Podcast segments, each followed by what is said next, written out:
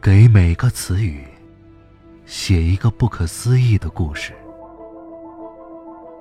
Nuff 词典由 Mr. Nuff 不停的书写，然后擦掉。这是一本没有开头，也没有结局的书。你好，这里是 Nuff 词典，我是静波。从今天开始呢，我将为大家讲述来自微信公众号 Nuff 词典当中的原创故事，而这些故事都来自一个神秘的人，叫做 Mr. Nuff。一起来走进今天的故事。贵族。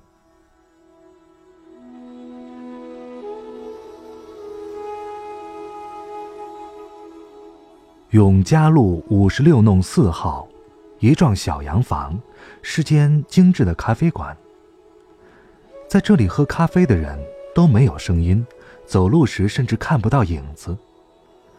老板是一个二十岁出头的姑娘，非常非常美。她能知道每一个客人要喝什么饮料，所以你进来之后坐下就可以了，不需要点单。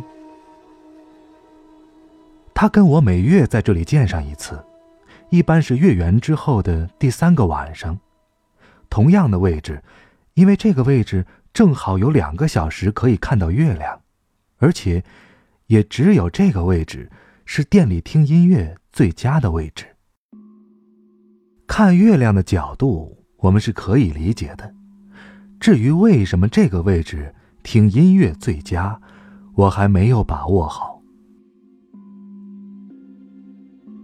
他轻轻地拨弄着祖母绿的尾戒，他特别喜欢祖母绿，尤其是这枚祖传的戒指，他从来没有换过。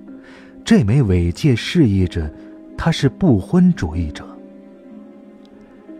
我是他为数不多的朋友之一，用他的话说叫做知己。第一次听他说“知己”这个词的时候，我内心里波动了一下。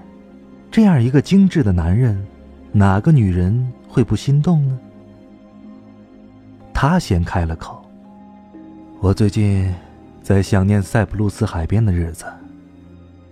你在那儿都会做些什么呢？”我问。啊，就是日日在海边发呆、晒太阳、听音乐。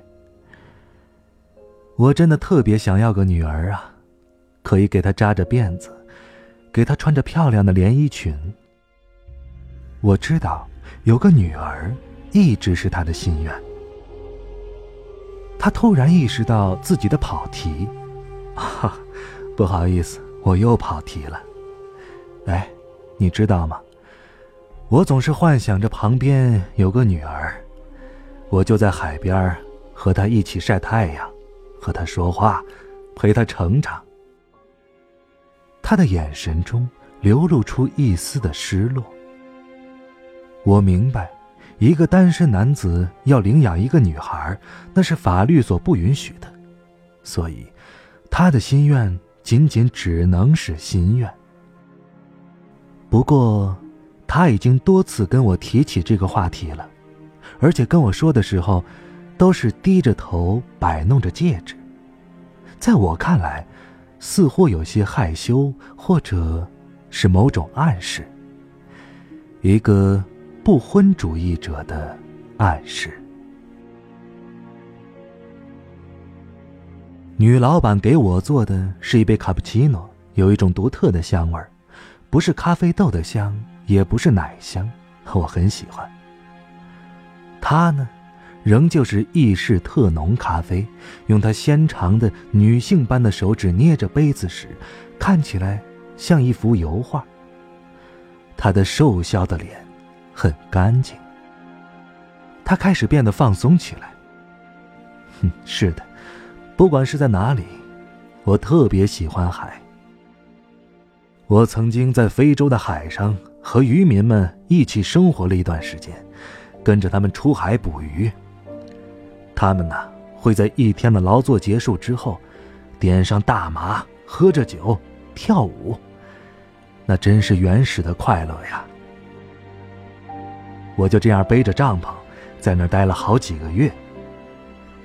有一次，我就站在一个悬崖上往大海里面跳，结果，大海并没有吞没我，我居然自己浮了起来。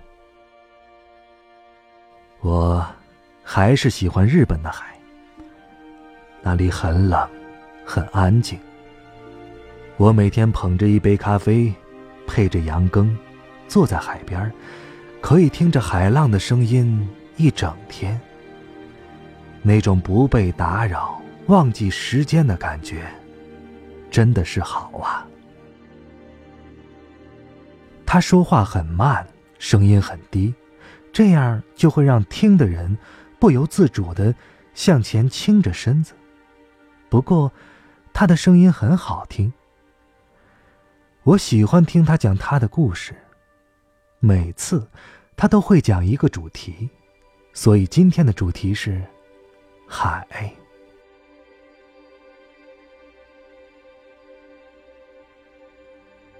我们认识有两年时间了，我没有见过他其他的朋友，他的朋友都是故事里的。哦，忘了介绍，他是怎样一个人呢？作为女人，不得不暗自感叹，她非常优秀，优秀的像一幅油画里的王子。她有着修长高挑的身材，有些苍白的皮肤，总是恰到好处的着装，给人不经意的优雅感。如果有一只猫从他面前走过，他都想说谢谢。他是个极其有涵养的男子。不是刻意装出来的那种金融界男人的优雅，不是后天学来的。他说，这是从小被严格教育出来的，或者说这是血液当中流淌着的优雅。他说，在中国，贵族已经很少了。他这么说的时候，语气很淡很淡。在我们有交集的圈子里，关于他的身份，我为他严格保密了两年，只是不希望打乱他现在平淡的生活。有一个只属于我们两个人的大秘密，这样让我的内心感到很美好。在他的描述里，他的生活是这样的：十八岁以前的家族时光中。他一个人和几个保姆组成了所有的生活细节。每天早上，他基本需要五套衣服的更替才能完成清晨的出门。几个阿姨会依次为他准备好洗漱、早餐、香氛等一切的细节，而他最喜欢的是把睡衣换成晨袍的时间。他会抱着他的猫，跟他轻轻地说上一会儿话，因为餐桌上。是不被允许说话和张望的。要记得，必须跟每个人说早安和谢谢。但是，无可避免的是，他越来越喜欢上了与家族作对。十八岁那年，他放弃了家族给他安排的大学，去了一所自己喜欢的大学学影视。这在家族当中惊起了一片质疑之声。而大学四年，没有一个同学和他成为朋友。据说，他总是坐着各种豪车，有保镖接送。这种距离感让他和同学们的关系无法拉近。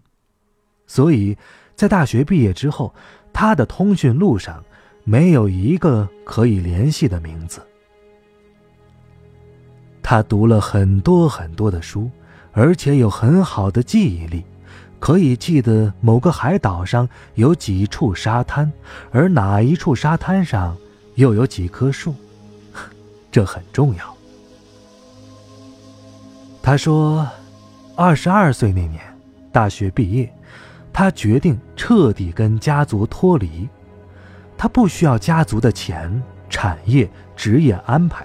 以及一个门当户对的女友，他成为一个游离于家族之外的隐形人。他选择了独自一人的全球旅行，这就是为什么后来他有那么多的故事的原因。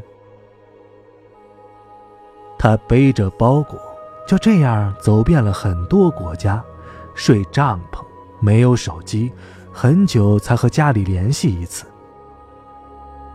他跟亲人谎称在工作，但有的时候他需要在旅行地打工赚钱返程。或去下一个地方。他曾经在一个景区当过半年的看门人，这些经历基本上让他成为了一个非常合格的旅行达人和玩伴。他带我去了稻城，是那种知己之友，一点都不会让你有邪念。他说，他有个在美国的女友。虽然跟家族有些牵扯，但是他们自己相互认同。他们会经常时差混乱的聊天音乐、书籍、电影。他看过很多很美的电影。听到他有女友的消息，我并不是很难过，我像个知己一样的笑了笑。他继续说。他曾在稻城住过半年，还在当地做过支教老师。他喜欢那里的孩子，那里美的非人间。不知什么原因，我很想看看他曾经待过的地方。这样想的时候，我的内心好柔软呢。终于一起成行，到达稻城的第一天。当地的朋友接待我们，他一直叮嘱我不要喝酒。他说：“父亲告诉我，上高原的第一天不能饮酒。”那，你在这里待过的那段时间，高原反应强烈吗？我仰着头看他的眼睛，那双眼睛真的好单纯，好美呀，我想。那天晚上，我们喝了酒。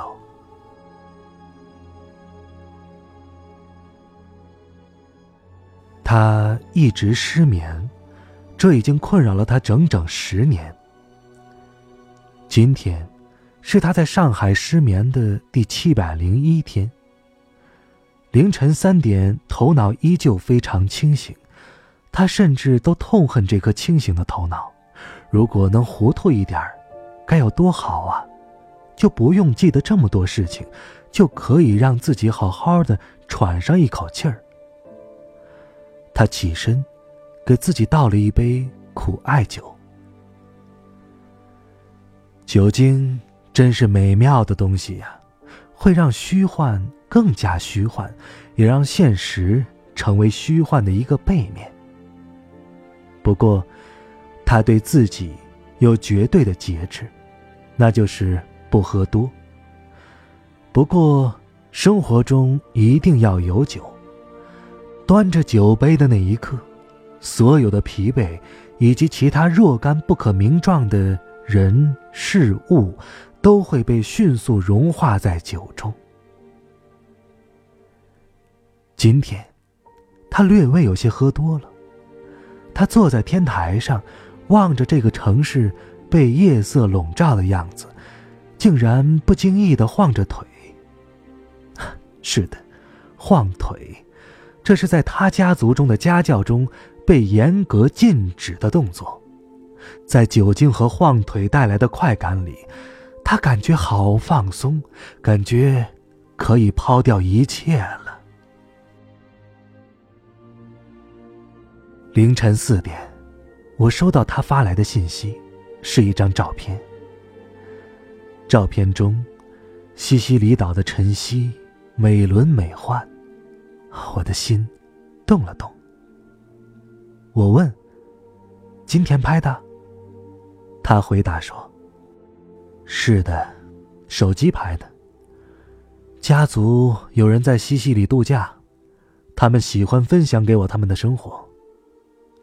你喜欢吗？”我放大照片，看着上面的水渍，心动了动。凌晨四点了。